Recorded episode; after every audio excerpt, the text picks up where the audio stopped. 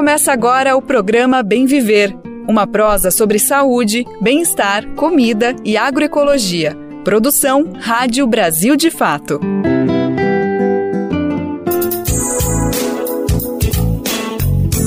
E hoje é sexta-feira, que alegria falar essas palavrinhas e enfim, ela chegou. Hoje é dia 24 de novembro de 2023 e com ela tá chegando mais uma edição do nosso programa Bem Viver, mais uma edição fresquinha, mais um programa inédito pra gente entender tudo que tá acontecendo nesse Brasil e no mundo, as notícias sobre agroecologia, saúde, alimentação e cultura. Eu sou o Lucas Weber e tô contigo nessa próxima uma hora pra gente falar sobre todos esses assuntos. Bora saber então quais são os destaques do programa que tá só começando. Cidadania ativa. Conselhos populares e unidades básicas de saúde podem saltar de mil para 42 mil em três anos. Com queda no número de casos, o Brasil está a um passo de ser reconhecido como livre do sarampo. Um estudo inédito realizado pelo Observa Infância da Fiocruz mostrou que a obesidade entre crianças e adolescentes brasileiras aumentou durante a pandemia.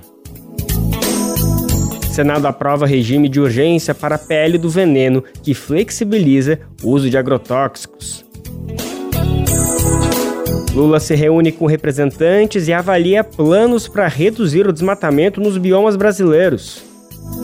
E no final do programa de hoje, o Bem Viver vai tremer com uma entrevista para lado especial com o artista paraense Dona Nete. Esses são alguns, mas são vários os destaques do programa. Bora nessa que a gente só está começando. Antes de falar de todas essas notícias, é sempre bom lembrar que o horário do nosso programa é sempre a partir das 11 horas de segunda a sexta-feira e você pode ouvir pelo rádio e também pelas principais plataformas de podcast, além do site do Brasil de Fatos na aba rádio e por meio das rádios parceiras. O Bem Viver também é transmitido na Rádio Brasil Atual 98,9 FM na Grande São Paulo e também pela internet na nossa rádio web ou no site radiobrasildefato.com.br. E quem quiser ouvir no seu tempo, no seu jeito, com calma, também dá para acessar o site do Brasil de Fato ou buscar o programa nas principais plataformas de podcast, além da super rede de rádios parceiras que retransmitem bem viver de norte a sul do país. Quem quiser se somar, entrar junto nessa missão de botar a voz do bem viver para repercutir por aí, é mais do que convidado, mais do que convidada, vai lá e se cadastra em radiobrasildefato.com.br e clique em como ser uma rádio parceira que tem o caminho, o tutorial para você entrar junto com a gente nessa. Brasil de Fato 20 anos. Apoie e lute. E a gente começa o Bem Viver de hoje destacando a ampliação dos conselhos populares locais das UBSs, que são as unidades básicas de saúde, que pode saltar de mil para 42 mil unidades, isso até 2026. Vamos saber mais detalhes dessa boa notícia? Quem conta pra gente é Nara Lacerda no Repórter SUS de hoje. Repórter SUS. O que acontece no seu sistema único de saúde?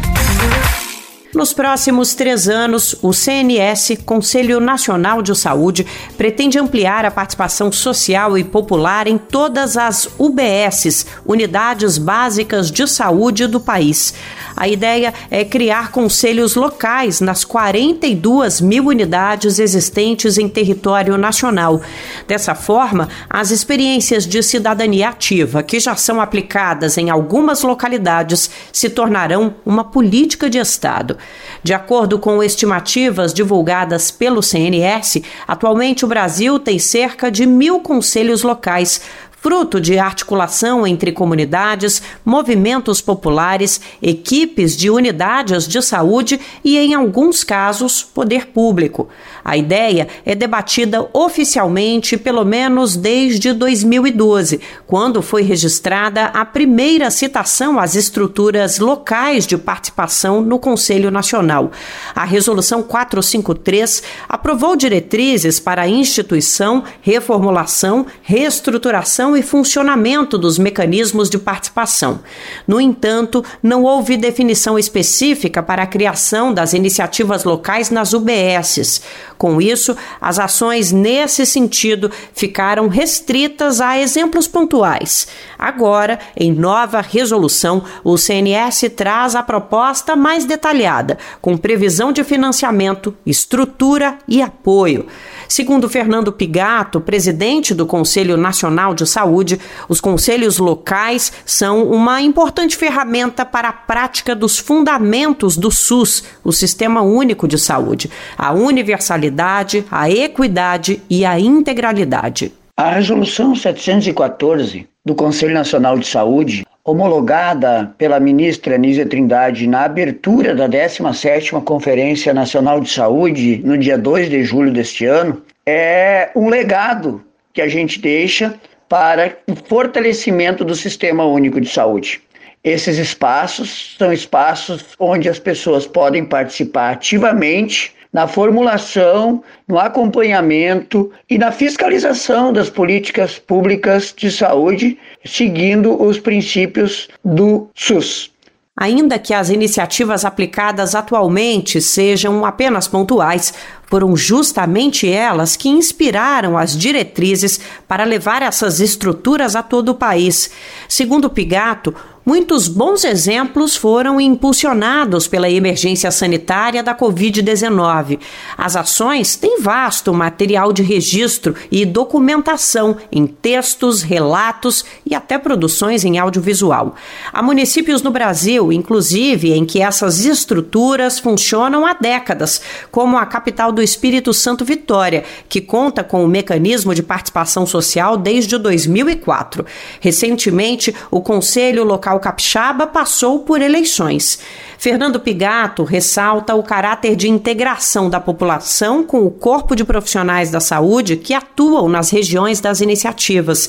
Segundo ele, cada órgão terá autonomia de organização, mas com foco na paridade de participação da população e das entidades profissionais e do governo. A gente precisa respeitar essa autonomia, mas teremos, obviamente, orientações, documentos que estão sendo divulgados, estão sendo enviados para a nossa rede de conselhos, para que tenha paridade porque esta é uma exigência legal, e que se tenha encontros periódicos é, desses conselhos lo locais, para inclusive ir detectando problemas e, a partir disso, propor soluções e mudanças para o aperfeiçoamento dos serviços prestados nas unidades de saúde. É importante a gente dizer que esta é uma forma de radicalização da democracia, da participação direta da população no SUS. De acordo com a resolução do CNS, as decisões dos conselhos locais deverão ser apresentadas aos conselhos municipais e às secretarias municipais de saúde. As estruturas contarão com o número de conselheiros e conselheiras proporcional ao tamanho da unidade, variando entre 4 e 16 pessoas. A atuação é voluntária e não remunerada.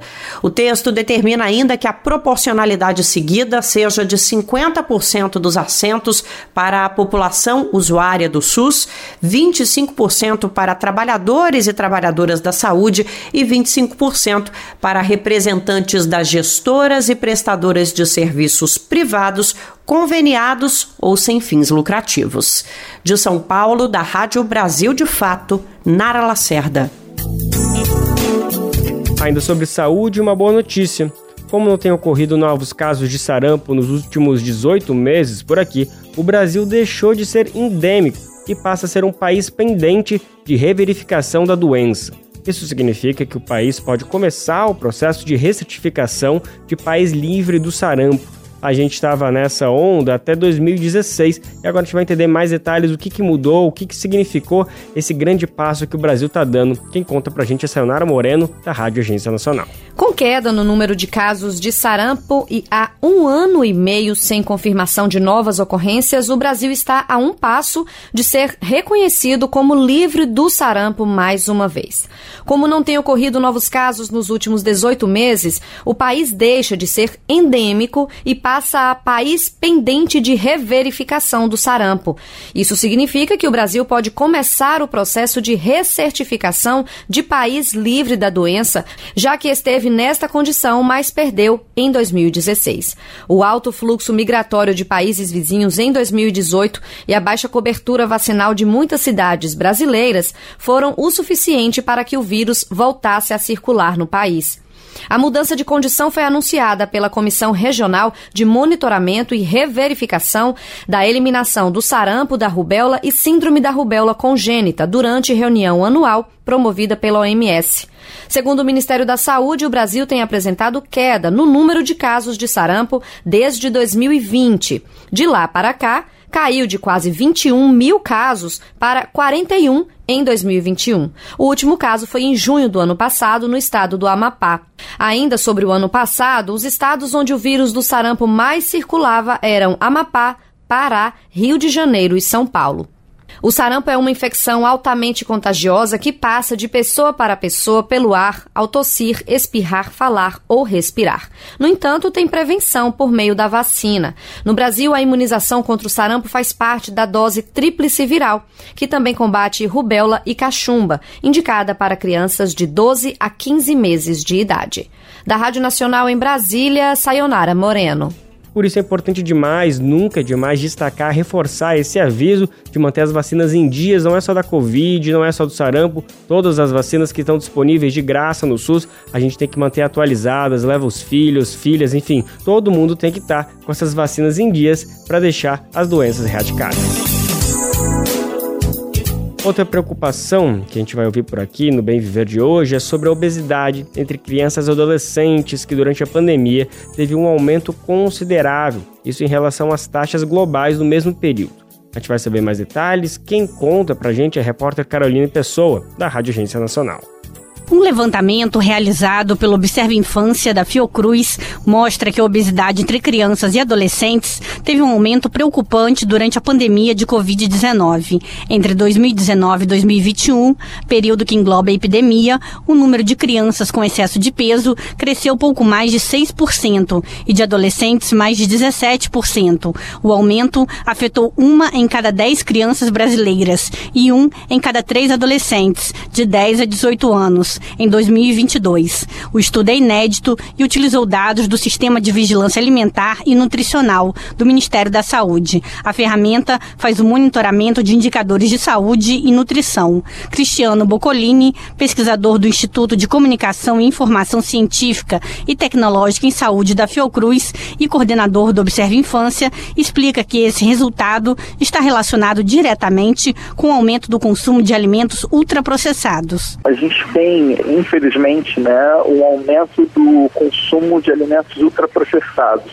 Que alimentos são esses? São alimentos que são feitos com muitos aditivos, gordura, sal, açúcar e quais são esses alimentos, né? Aqueles macarrão, macarrões instantâneos, biscoitos, hambúrgueres processados, lasanhas processadas, o levantamento também mostra que a realidade de crianças e adolescentes evolui de forma distinta. Apesar de os números continuarem altos, entre as crianças é possível observar uma tendência de queda ao longo dos últimos anos, especialmente em 2021 e 2022, após o período de isolamento imposto pela pandemia. Já os adolescentes preocupam mais. Há uma propensão ao excesso de peso desde o início da série, em 2013, com uma pequena queda apenas em 2021 2021 e 2022. Cristiano aponta que a publicidade de alimentos é um elemento importante para explicar essa realidade entre os jovens. Quando eles passam a ter a capacidade de escolher os alimentos que eles querem,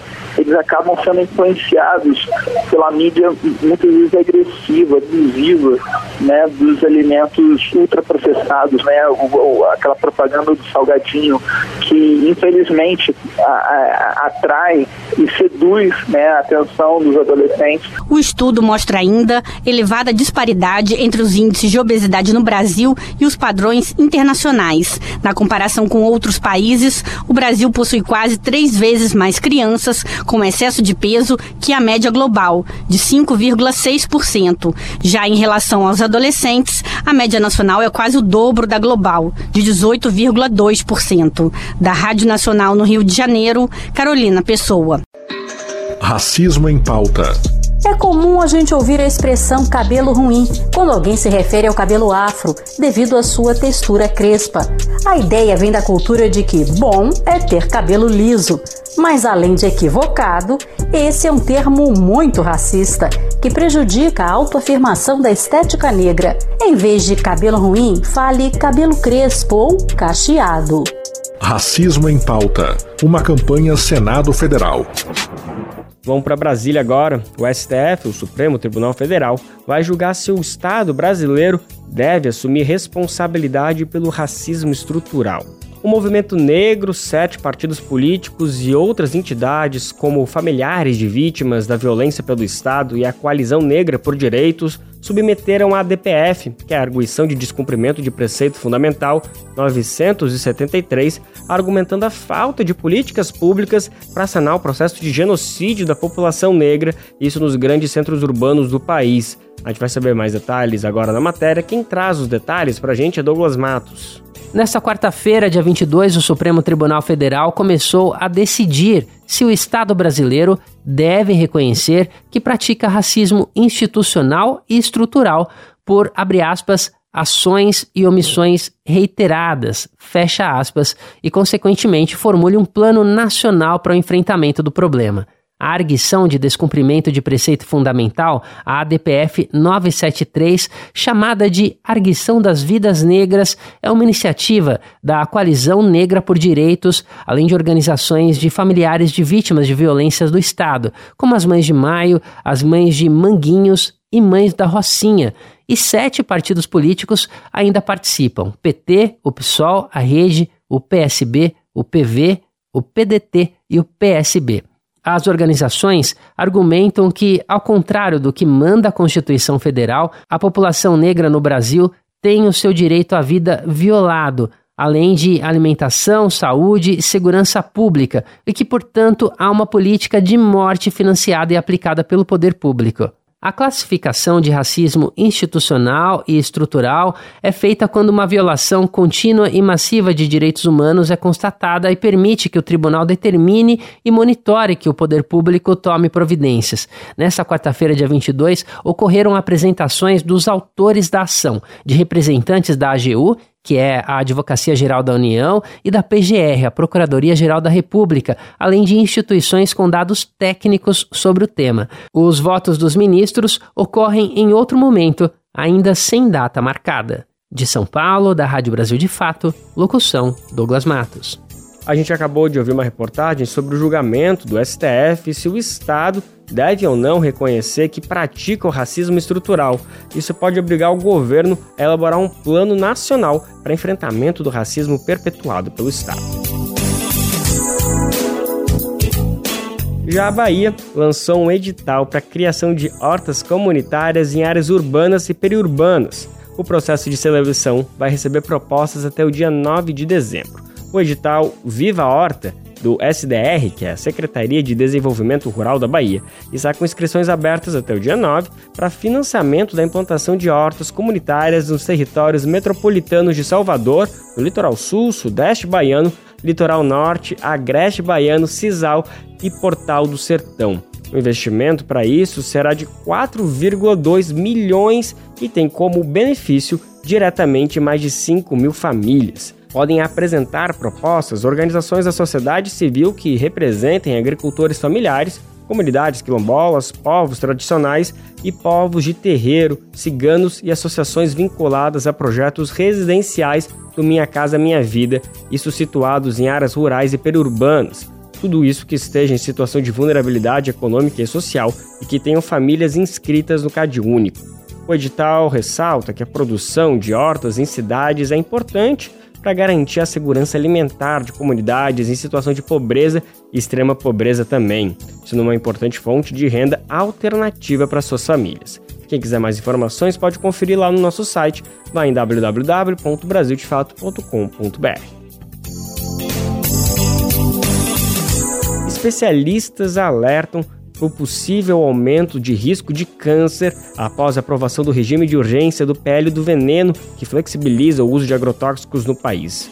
O projeto de lei pode ser votado a qualquer momento e assusta técnicos e cientistas da área. Vamos saber mais detalhes? O projeto de lei 1459 de 2022, conhecido como PL do Veneno, vai tramitar em regime de urgência no Senado. Com isso, o projeto que flexibiliza o uso de agrotóxicos não precisará passar por outras comissões temáticas e pode ser votado a qualquer momento no plenário da Casa, antes de seguir para sanção ou veto do presidente Lula. O regime de urgência foi aprovado nesta quarta-feira, dia 22, pela Comissão de Meio Ambiente do Senado, a pedido da senadora Tereza Cristina, do PP, da bancada ruralista. Mais cedo, a comissão aprovou o relatório do senador Fabiano Contarato, do PT, que deu parecer favorável à tramitação da matéria. O PL é de autoria do senador Blairo Maggi, do PP do Mato Grosso, conhecido como Rei da Soja, e tem o apoio da bancada ruralista. Por outro lado, instituições socioambientais e da área da saúde, além de especialistas e pesquisadores, alertam para os graves riscos à saúde da população. Como reforça Alan Tigel, integrante da campanha permanente contra os agrotóxicos e pela vida. Bom, é importante a gente dizer que o relatório do senador Fabiano Contarato, ele resolveu alguns dos problemas graves que existiam nesse projeto.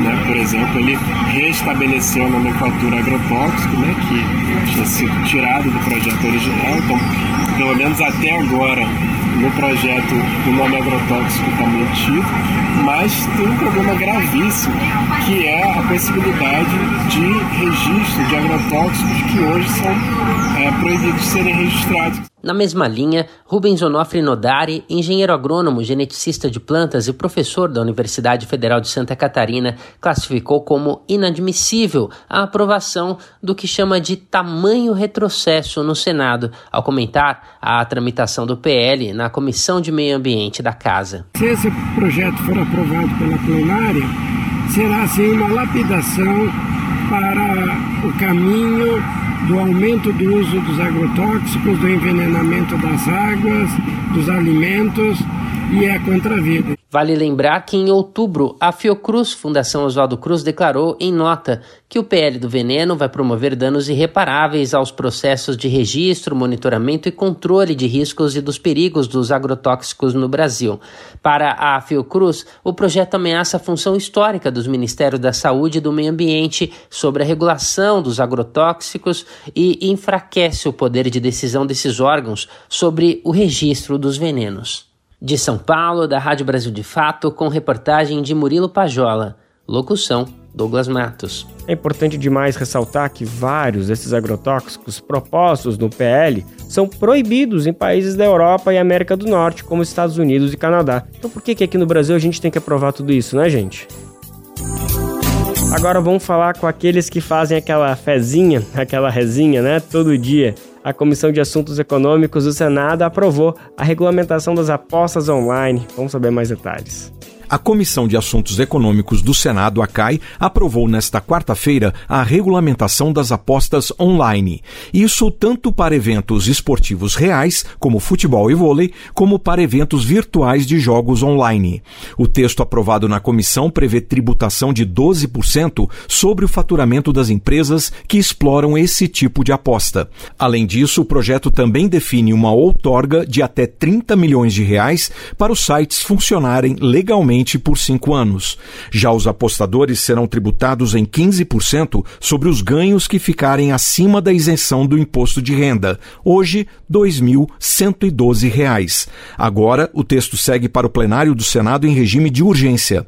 A proposta já tinha sido aprovada pela Câmara, mas se o texto final do Senado for diferente do aprovado pelos deputados, ele volta para a análise da Câmara. O projeto faz parte do pacote do governo Lula para zerar a meta meta fiscal em 2024. E nessa mesma sessão, a CAI aprovou ainda a prorrogação por mais cinco anos do reporto, o regime de desoneração de tributos federais para os investimentos de modernização e ampliação dos portos. Se não houver pedido para nova votação no plenário do Senado, a proposta segue diretamente para análise da Câmara dos Deputados. Da Rádio Nacional em Brasília, Osama El Gauri. Bom, depois disso, tem que aguardar a votação no Senado e depois a sanção presidencial. Para aqueles que curtem as apostas online, tem que ficar de olho para declarar o imposto de renda na sua tributação. Ainda sobre a Comissão de Assuntos Econômicos do Senado, aprovou também ontem um aumento para a tributação de impostos no Brasil e no exterior, com enfoque em investimentos de alto padrão em fundos exclusivos, por exemplo. O aporte da taxação será para quem tem acima de 10 milhões de investimentos. Estou tranquilo que não é o meu caso, né? Mas vamos saber mais detalhes agora na reportagem da Rádio Agência Nacional. A Comissão de Assuntos Econômicos do Senado aprovou nesta quarta-feira o projeto que muda a cobrança de impostos sobre investimentos aqui no Brasil e no exterior. O texto aprovado pelos senadores define a taxação anual de 15% dos lucros com offshores, ou seja, rendimentos fora do Brasil com aplicações financeiras ou com empresas no exterior. Hoje a taxação só acontece quando o lucro do exterior é transferido para o Brasil. O projeto aprovado na comissão também altera a tributação sobre os fundos de investimento exclusivos para investidores com mais de 10 milhões de reais no mercado financeiro.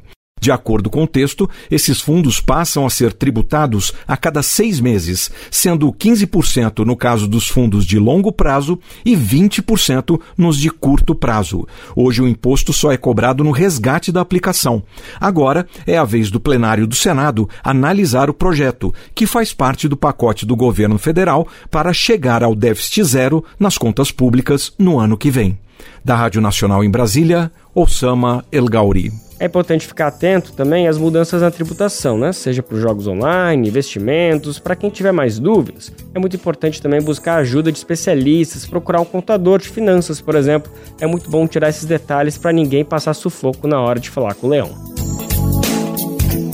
O presidente Lula espera que o acordo entre Israel e Hamas de cessar fogo por quatro dias para a retirada de reféns da faixa de Gaza possa ser o caminho para o fim do conflito. O cessar-fogo de quatro dias vai servir também para a entrada de ajuda internacional no território palestino, até então vedada por Israel. Vamos saber mais detalhes agora na reportagem. O presidente Luiz Inácio Lula da Silva saudou nesta quarta o acordo anunciado entre Israel e Hamas para um cessar-fogo de quatro dias. Esse acordo, que deve entrar em vigor nesta quinta-feira, dia 23, envolve a liberação de 50 reféns, mulheres e crianças. Para o presidente brasileiro, a expectativa é de que a medida possa pavimentar uma saída política para o processo de paz. É uma pena que precisou morrer 14 mil pessoas, 5.600 mil crianças e praticamente 6.800 pessoas desaparecidas para que os seres humanos que estão envolvidos nessa guerra tivessem a sensibilidade de parar para conversar e de parar para negociar. É preciso que os humanos voltem a ser humanos, a se comportar como humanos, para que a gente tenha menos guerra. Espero que esse acordo possa pavimentar o caminho para uma saída política e duradoura para esse conflito e para a retomada do processo de paz entre Israel e a Palestina. O discurso de Lula ocorreu durante a cúpula virtual do G20, que marcou nesta quarta-feira o fim da presidência da Índia no bloco. A partir de 1 de dezembro, o Brasil assume a liderança do grupo que reúne 19 das maiores economias do mundo e a União Europeia. Ao anunciar o cessar-fogo temporário, o primeiro-ministro israelense Benjamin Netanyahu disse que a guerra não vai parar. O líder de extrema-direita afirmou ainda que os ataques israelenses serão retomados após o período de quatro dias previsto no acordo. O líder de extrema-direita afirmou ainda que os ataques israelenses serão retomados após o período de quatro dias previsto no acordo. De São Paulo, da Rádio Brasil de Fato, com informações da Agência Brasil e do Diário de Notícias, Leandro Melito.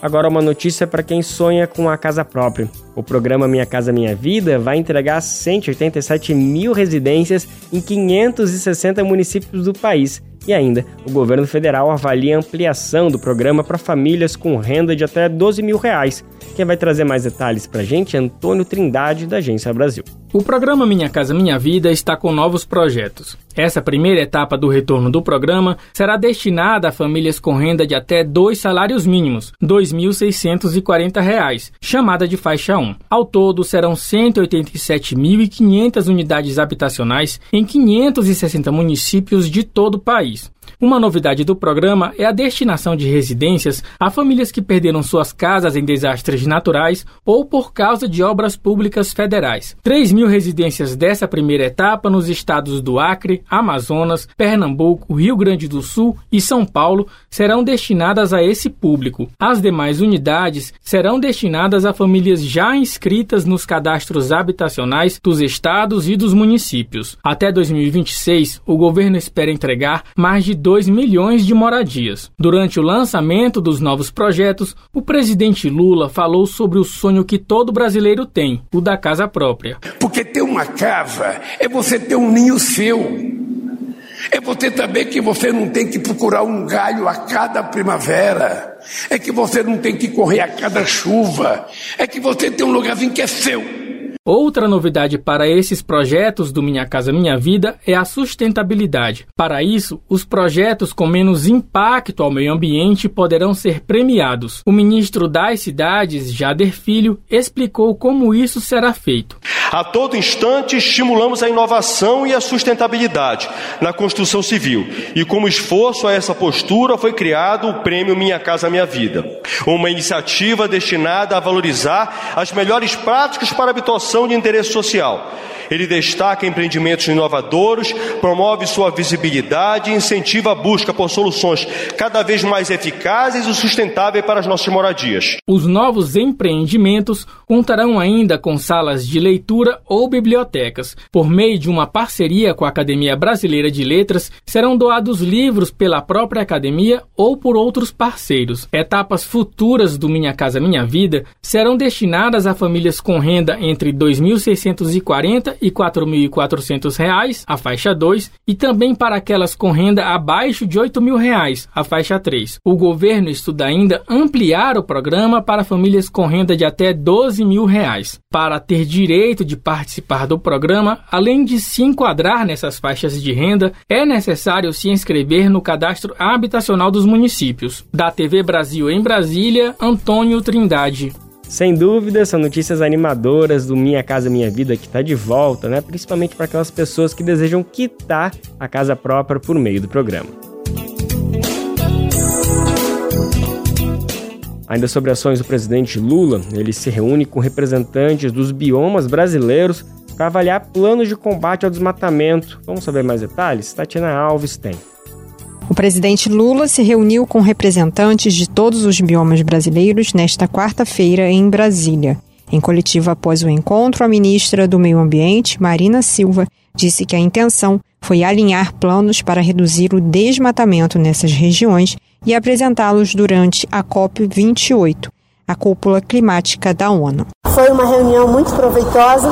O presidente Lula tinha nos pedido essa conversa antes da viagem para a COP28 para levar com ele o compromisso que ele já assumiu no primeiro dia de governo, de ter planos de prevenção e controle de desmatamento em todos os biomas brasileiros e planos de desenvolvimento sustentável para todos os biomas brasileiros. Sobre os progressos nesses dez meses de governo na área ambiental, a ministra Marina Silva destacou a redução no desmatamento de 49%.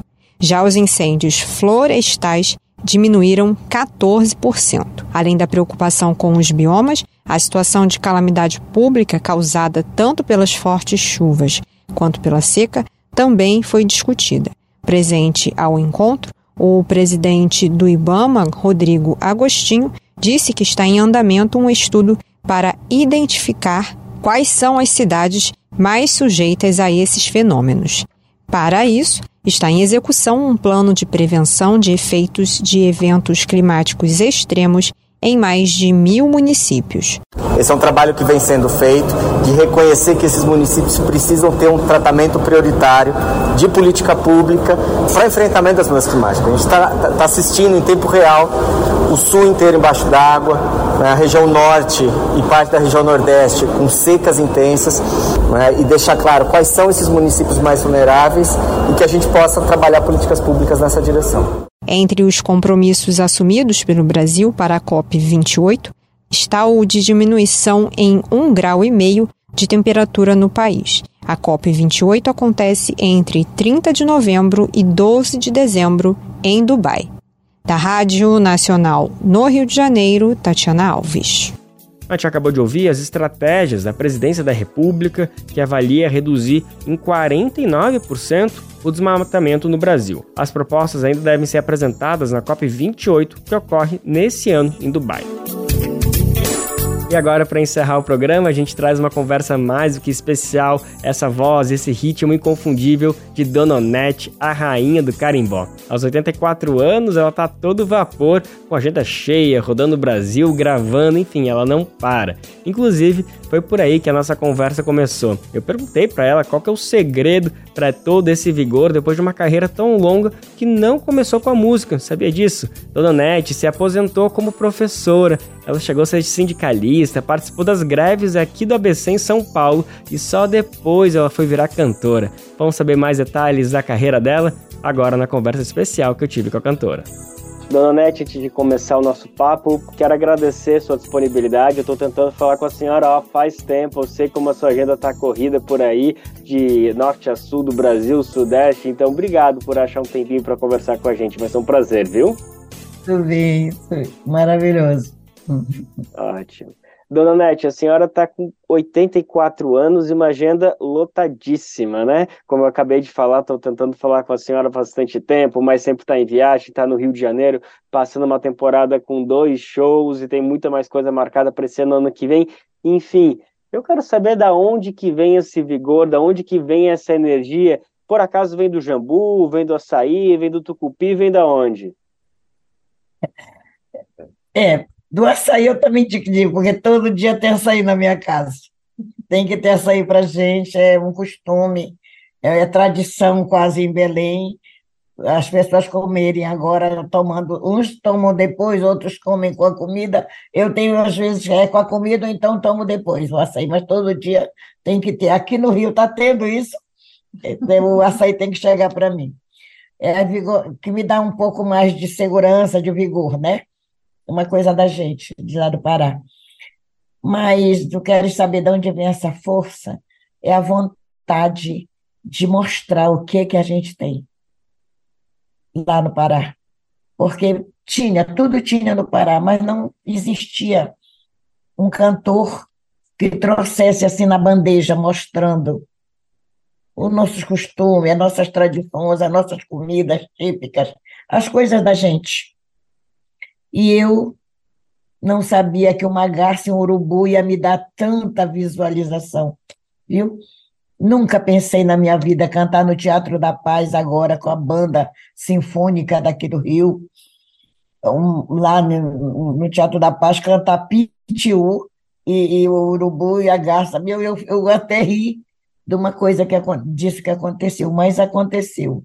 Então, a gente tem que fazer assim, somos de um Estado que precisava muito mais de divulgação, muito, muito, muito, muito. Todo mundo diz que para isso, para aquilo, mas não conseguiam quebrar esse, esse portão de ferro que tinha, que dava, dava e voltava, né? A gente conseguiu. Mas eu primeiro tive que começar por fora do Brasil, para depois chegar mesmo com toda a força dentro do, daqui do, do, do Brasil para, sabe, para alavancar esse ritmo diferente, é um ritmo diferente, banguê, é um ritmo de negro, viu? Um ritmo negro. Agora que estão falando de música preta, de música toda, lá para nós a gente diz que é ritmo de negro, mas a gente está trazendo a música negra, a música de preto, para mostrar que também lá a gente preservou todas essas músicas que vieram da África, que os africanos trouxeram. Misturou com índio, aí melhorou mais ainda. Ótimo, que lindo. É, você acabou tocando em vários pontos que eu quero falar com a senhora. É, vamos por parte aqui, porque, enfim, a emoção é muita. Então, eu quero primeiro falar sobre isso que você estava comentando um pouquinho antes, é, dessa sua necessidade, de, da necessidade que você percebeu de ter alguém que levasse essa cultura, que exportasse a cultura verdadeira paraense para o Brasil e para o mundo. O seu primeiro uhum. álbum é de 2012, Dona Nete. Você já tinha, enfim, 70 anos ou por aí, passando por essa é. idade. Esse sucesso veio uh, aos 70 anos por quê? Você reflete sobre isso, de por que, que o mundo demorou tanto para reconhecer o teu talento, o talento do carimbó, o talento da música da Dona Nete? Isso é algo que passa na sua cabeça? Não, é, não, não foi que o mundo resolveu muito tempo. Fui eu que tive uma, uma coisa comigo. Eu era professora de quinta ou oitava série. Então, quando eu fazia nos, nos movimentos, os shows, já diziam que eu era artista e que eu largasse tudo e seguisse a vida de artista. Viu? Mas eu achava assim, eu vou deixar o certo pelo duvidoso? Não. Eu primeiro me aposentei, sempre fazendo as minhas coisinhas, dando música para alguém gravar, outro como compositora, não como cantora. Eu era seresteira, cantava muita seresta mas eu também tinha grupo de carimbó, eu também sou pro, professora de história, estudo paraense, naveguei nessa, nessa canoa que tem tanta coisa do, da, da cultura de carimbó. Eu tenho essa cultura também, sou aculturada nessa parte de, de carimbó. Aí eu tinha tudo isso, mas eu tinha medo de dar o passo e depois não dar certo. E, e depois que eu fui secretária de cultura, que você já conhece essa história toda que eu coloquei agora no Itaú Cultural, né?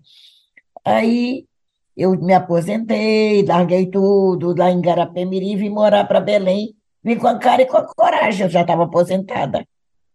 Se não estava. Mas, de repente, eu vou morar numa rua onde tinha um grupo de carimbó chamado Sankari, e outros grupos também que tinham por, lá na Pedreira. Eu, como pedreirense, me criei na Pedreira também.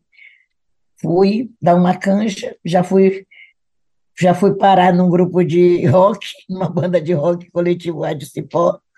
Duas músicas eu cantava, e essas duas músicas me levou também já para o mundo. Quando eu volto para.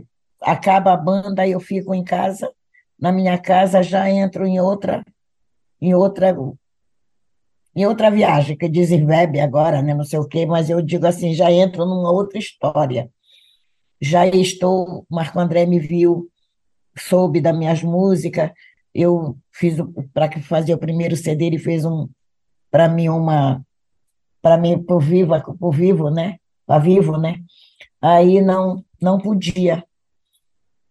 Claro que o Curu não ia dar um, um coisa para entrar para mim de cara, porque esse aí nunca tinha visto nem eu cantar. Mas eu levei as composições todas. Aí o Marco André largou na minha mão, vá, dona Nete. Graças a Deus o Curu me viu cantar no coletivo Rádio Cipó. E disse: não, ela não pode ficar fora. Essa voz não pode ficar fora. E aí deu o aval para mim, o Marco André fez o CD, primeiro CD Feitiço Caboclo, né? Que eu canto muito música de negra, música que eu não sei, agora tá preto, tá negro, eu não sei te dizer bem. Para nós lá no Pará, tanto faz o preto como o negro, todo. Você conhece, você já foi no Pará? Já tive a oportunidade, já tive duas vezes. Eu, chamo, eu toda vez eu chamo meu preto, né? Eu não digo, eu trato todo mundo meu preto e todo mundo me atende com meu preto, meu amor, meu querido, meu isso, meu aquilo. Tantos adjetivos que eu uso de carinhosamente com as minhas pessoas, com as pessoas que eu gosto. Então, o que, que acontece agora? Eu fiz o primeiro CD com Marco André, com músico daqui do, do Rio de Janeiro, músico de Belém, lindo, que é o Feitiço Caboclo, acho que você conhece, né? Que até o filme, ele fez um filme falando disso, né? Falando da música negra. Hoje, eu tornei de novo, a, a Natura me deu a oportunidade, que já com, meu, com a outra produção que eu tenho, e já com a minha banda, né, os Inestimáveis, com o Pio, com, com, com o pessoal que me acompanha, e, eu estou já fazendo o quarto CD. E tive essa oportunidade de ter também um Geraldinho, que recebeu um demo, um pequenininho disco, sem saber o que ia acontecer, da mão de Ney Messias, no Beat. E, e ele tratou isso muito bem, e eu viajei muito fora do Brasil fazendo aquele enorme sucesso, porque a música, ela convida as pessoas para dançar. É um ritmo bem, bem de velhinhos lá, é dos caboclinhos lá mesmo do interior. Precisa que agora eu vou fazer uma pesquisa, mostrar para o Brasil quem eram os músicos, como é que é o ritmo, sabe, que varou o mundo, pelo menos banzeiro, tipiti, todas essas coisas, pitiu. E a gente teve essa sorte. Tem coisas que a gente diz assim, é sorte, porque no meio de tantas coisas, de tanta gente famosíssima, Dona Nete, com 84 anos, está aqui. Cada vez. No mesmo quase patamar, porque é um cantor famosíssimo canta num palco, eu canto no outro. Então já é, já posso assim, não levo para minha cabeça, não, isso eu continuo, né, Para mim parece que nada. Viu? Chegar no Rock in Rio, trazer uma, o Pará para o Rock in Rio, sabe? Quer dizer que eu fiquei com aquela coisa na costa de, de trazer para mostrar. E quanto mais eu estou mais enlouquecida para trazer muito mais. Que o Pará tem de mais cultura para mostrar. Com certeza, tem muitos, na verdade, que eu ainda quero saber. Vamos ver até onde eu consigo ir aqui, quanto que eu consigo. É, Dona Nete, a senhora estava falando um pouquinho de antes de, de se jogar nessa carreira de musicista, de artista, você era professora, né? atuou muitos anos como isso. Eu queria falar um pouquinho mais desse seu período, inclusive sobre a sua atuação como sindicalista, ainda na década de 80, você teve aqui em São Paulo, em São Bernardo do Campo, durante a fundação da CUT, né, da Central Única dos Trabalhadores. Tudo isso faz parte da Dona Nete artista? Você carrega também essas memórias? Enfim, queria também. É. Eu fazia parte da comissão de frente. Tudo que era para fazer show, era para cantar, eu era a comissão de frente. Dona Onete e vários professores, que nós veio mais ou menos uns sete, seis ou sete professores de cada município de Garapé-Mirim veio dois, de outros municípios, Abaité, Cametá, viu, e Belém. E aí eu fazia parte da comunidade. Na hora de, da, tinha discussão, acabava a discussão, sobe Dona Nete no palco e, e, e, já trazia o tambor, a gente trouxe o, aquelas coisas, o carimbó já virava. E tem uma música de nome Farinhada que eu trazia os estados todos chamando no palco. Depois que eu subi, a gente chamava outros ninguém queria subir, era só eu. Eu fui entrevistada pela antiga manchete. Disseram, ah, queimou. Disse, ah, se queimou, tudo bem, mas você não deve existir por lá, né? Eles vinham me entrevistar. Que a gente tinha a hora da discussão, mas também a gente, a gente tinha a hora do lazer. Tinha vez que acabava a reunião, né? Da, daqui, de São Bernardo, você já pensou onde era que era a reunião? A gente ia para o Bar Brahma. Era lá que terminava tudo, e aí eu subia no, na mesa, lá eu fazia o show, sabe? Junto com os outros amigos, com, a, com, a, com o tamborim, com as coisas tudinho. Sempre foi isso. Era um momento nosso de relax, que a gente relaxava um pouquinho de tanta tensão, porque você sabe, era no tempo da ditadura, né? E eu era sindicalista, sim, de sindicato de trabalhadores da roça, de tudo. Mas também era professora. Depois eu achei com mais uns cinco anos que eu fiquei, eu achei que deveria ficar no sindicato de professores, que eu também consegui em Belém fazer, lá em Belém, o sindicato dos professores, sabe? Aí eu deixei o sindicato, mas guardei a minha carteirinha, que quase fui sócia fundadora. Da CUT da CUT, vim para é, foi a CUT. A gente não veio para a fundação do PT, não, por causa que foi lá no, numa praia aí, não sei para onde, para São Paulo, aí para o lado. Foi Praia Grande. Foi em Praia Grande, mas o síndico. Ah, meu amigo, era muito. você, você larga a sua casa com tudo, com geladeira cheia de comida, sua cama maravilhosa, para dormir em dois colchonetes. Viu? Passando as maiores dificuldades. Um café que, quando você chegava, você pensava que você ia beber café, te entregava um pão com mortadela dentro, com alguma coisa, aquilo era café. A gente no Pará acostumada a tomar café. Não, não foi fácil, era dura a vida, muito dura. Mas a gente conseguiu, a gente conseguiu colocar o, sindicato dos professores na CUT, porque eles não queriam, né, que não era, eles queriam somente trabalhador de outras, mas a gente conseguiu. E eu me senti muito feliz. Quando terminou tudo, nós invadimos o ministério com tudo para ir lá falar com o Centrão. É, foi muita coisa. O dia inteiro vou contar para você. Vamos, vamos nessa, vamos, mas de repente vamos marcar um dia com um açaizinho para ficar mais gostoso o papo. É, lá em Belém do Pará. É, Dona Nete, nosso papo está já chegando ao fim, mas eu queria voltar para um papo que a senhora comentou lá no início, que é essa música de preto, música de negro, especialmente em referência ao carimbó. O carimbó é visto por muita gente como uma, uma expressão cultural de muita influência indígena, mas como a senhora estava comentando, é, é, ele parte de África, né? É algo que vem desse, desse movimento. É, eu tenho uma música que fala que o tambor, tambor do norte, eu não sei se você conhece. Procura porque diz: no tambor do índio o negro tocou. Porque eu, como professora de história, só se me enganaram quando eu estudei. Disseram que os índios, que os negros vieram pegos assim, por onde eles estavam e joga no navio. Não deu tempo do, deles irem buscar o seu tambor, o seu reco-reco, essas coisas, para trazer. Você acha que deu? Se é que contaram a história para gente? Não, eu tenho a impressão que não deu. Então, eu trago isso na minha mente desde criança. Então, quem tinha o tambor fedido, couro que acabava de matar, a, a, a um, um viado, matava uma onça, sei lá, pegava o couro ali mesmo, amarrava com cipó num pau furado, como pau como de carimbó.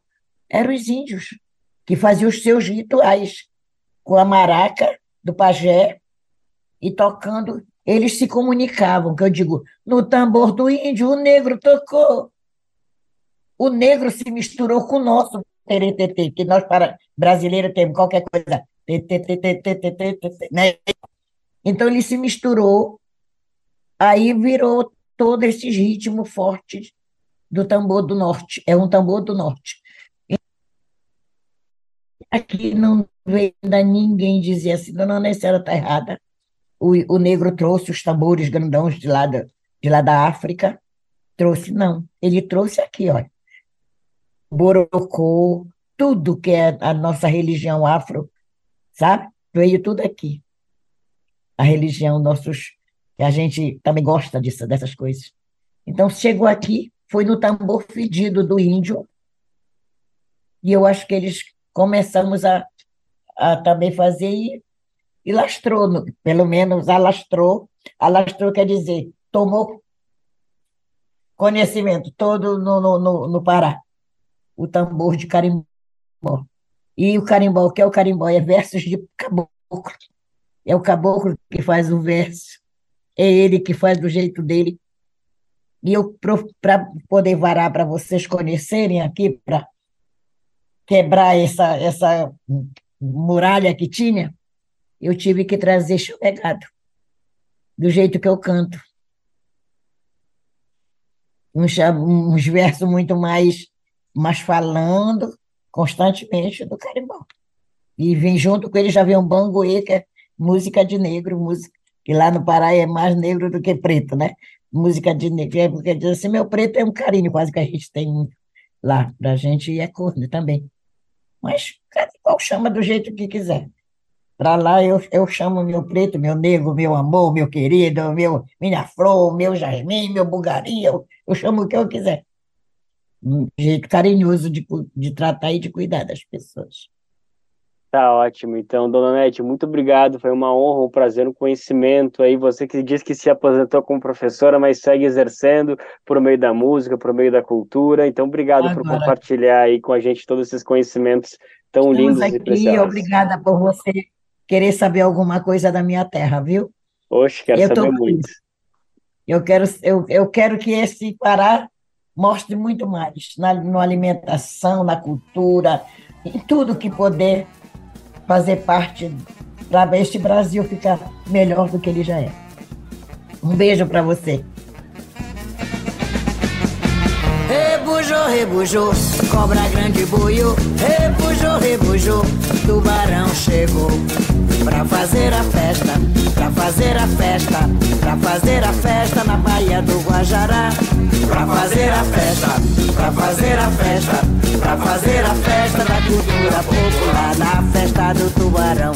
Piranha não entra, piranha não entra, piranha não entra na festa do tubarão. Traíra não entra, traíra não entra, traíra não entra. E se você não é feliz, felicidade a gente inventa. Se você não é feliz, felicidade a gente inventa. Deu rebujo no remanso, balançou a preaba. É festa, é festa, é festa na Baía do Guajará. Deu rebujo no remanso, balançou a preaba. É festa, é festa, é festa da cultura popular. O nosso folclore, a nossa cultura, os nossos costumes, tradição e linguajar. É cultura popular na festa do tubarão. Piranha não entra, piranha não Traíra não entra, traíra não entra, traíra não entra. E se você não é feliz, felicidade a gente inventa. Se você não é feliz, felicidade a gente. E com esse papo especial com Dona Nete, a rainha do carimbó, e ouvindo ela, a gente anuncia que a edição do Bem Viver de hoje fica por aqui, mas sim estamos de volta segunda-feira em mais uma edição inédita do nosso programa. Lembrando que o Bem Viver fica disponível diariamente a partir das 11 horas da manhã. Você pode ouvir na Rádio Brasil Atual 98,9 FM na Grande São Paulo ou pelo site radiobrasildefato.com.br. O programa vai ao ar em diversas rádios pelo país e a lista completa de emissoras que retransmitem o Bem Viver você encontra no nosso site na matéria de divulgação diária do programa. Aqui a gente aproveita para agradecer esses veículos por estarem com a gente. O Bem Viver também fica disponível como podcast lá no Spotify, Deezer, iTunes e Google Podcast. A apresentação desse programa foi de Lucas Weber. Roteiro, edição e produção de Anderson Almeida, Douglas Matos, Daniel Lamir, Denise Salomão e Nil Soares. Trabalhos técnicos de André Parocha, Edson Oliveira, Lua Gatinone e Emerson Ramos. Coordenação de Rádio e TV Muniz e Ravena, diretora de programa de áudio Camila Salmazo, direção executiva Nina Fidelis, apoio toda a equipe de jornalismo do Brasil de Fato. Um bom final de semana, até semana que vem, hein? Tchau! Você ouviu o programa Bem Viver, uma prosa sobre saúde, bem-estar, comida e agroecologia. Produção Rádio Brasil de Fato.